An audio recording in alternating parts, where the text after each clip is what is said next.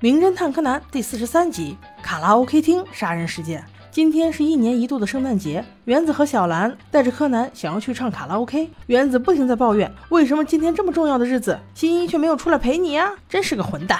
小兰听了却说：“哎呀，新一还是有优点的嘛。话说回来，原子，你最近有没有心上人呢？”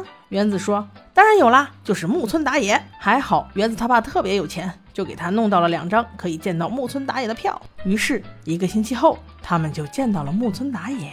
小兰和原子唱了一首歌，打野却说：“哇，唱的真好听，比某些乐队唱的好多了。”漂亮的经纪人小姐劝道：“好了，打野，你是不是喝多了呀？一会儿还有个脱口秀节目呢。”打野却瞪着他说：“少啰嗦，你个丑女，给我走开！”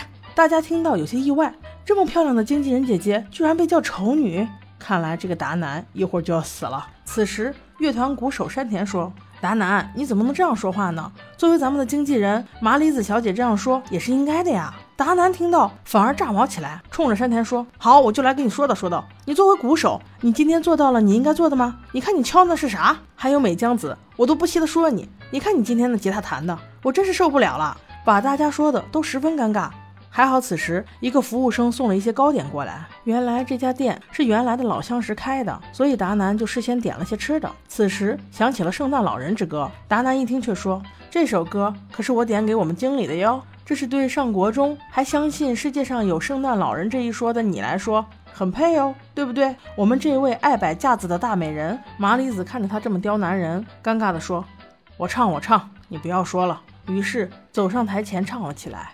柯南实在看不惯达南这种做派，想要过去指点他几句，结果却看见达南忧伤的眼神。接下来，美江子也唱了一首歌，边唱边哭。柯南说道：“那位大姐姐为什么边唱歌边流眼泪呢？”达南却说：“可能是因为我就要说再见了吧。”原来乐队在巡回演出之后就要解散。大家都陷入了悲伤的情绪。此时，又一首歌曲响起，不知道是哪位为打野点的歌。他高兴地上台唱了起来。一曲深情的歌唱毕，回来刚吃了两口蛋糕，打野就归西了。就在原子问他新歌的歌名是什么的时候，他却瞪大了圆眼，突然倒在了地上。很快，救护车和警车纷纷赶来。柯南从打野的手上闻到了氰酸钾的味道。木木警官到来之后，经过专业检验，发现打野的衣服上和他的手上都有氰化物，也就是说他在吃东西之前就有毒药粘在手上，食物是没毒的。警官猜测，有可能毒药是从话筒传播的，所以在打野之前唱歌的人就有嫌疑。美江子小姐，你和打野之间发生过什么事情吗？美江子闻言，瞳孔巨震了一下，她痛苦地说：“那天我跟打野表白，但是打野拒绝了我。”他说：“他心中已经有喜欢的人了，只不过那个人不知道到哪里去了，也不知道他什么时候能回来。但是我愿意等他回来，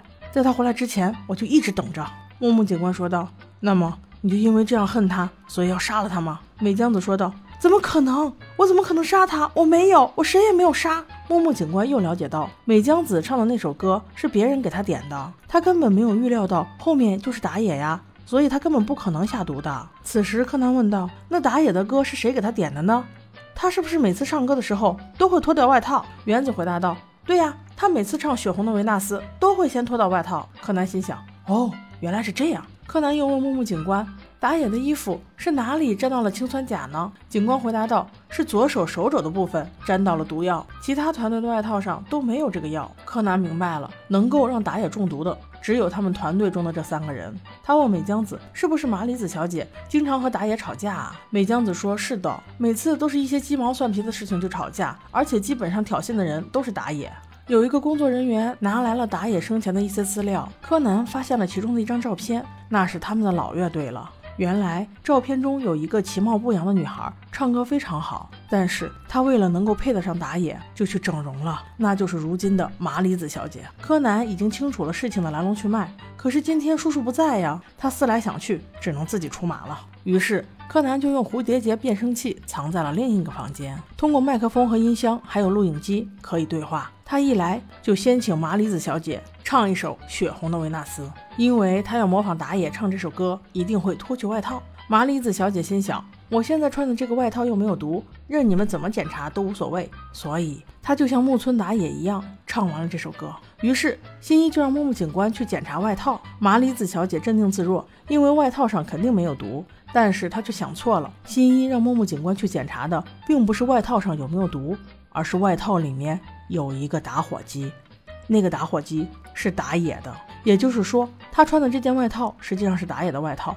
他把有毒的外套换给了打野，这证据就在莫名其妙的打火机上。此时的麻里子再没有狡辩的必要，他痛苦地说：“是的，我是整形过，但是我还是为了能够配上打野呀。可是从那以后，他就处处为难我，天天与我作对。我就知道他是为了侮辱我才让我过来做经理人的，我绝对不能放过他。我这么喜欢他，他却这么对我。”此时，新一却通过话筒告诉他：“麻里小姐，其实你错了。”打野一直深爱着你，他的新歌就可以看得出来，他爱的是没有整形过的你啊！麻里子小姐不相信，她撕心裂肺的大喊：“你胡说！你知道什么呀？”但是乐队的其他成员也告诉他：“麻里，这些都是真的。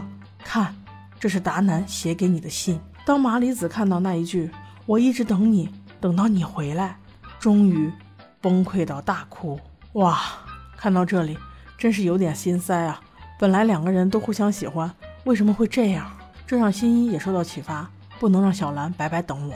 天色已经很晚了，小兰还在新一家门口等着，因为她知道新一回来了。柯南非常心疼，于是他们见面了。柯南把所有的灯都关掉，他站在楼梯台阶上，五指紧紧覆盖着小兰的手，但是他又能说什么呢？他并不能以真面目示人啊！他只说了一句：“小兰。”见到你真的很高兴，之后又无情的消失了。当灯光再次亮起的时候，只有一份礼物，默默地躺在楼梯的台阶上。那是新一为小兰准备的一双红色的手套。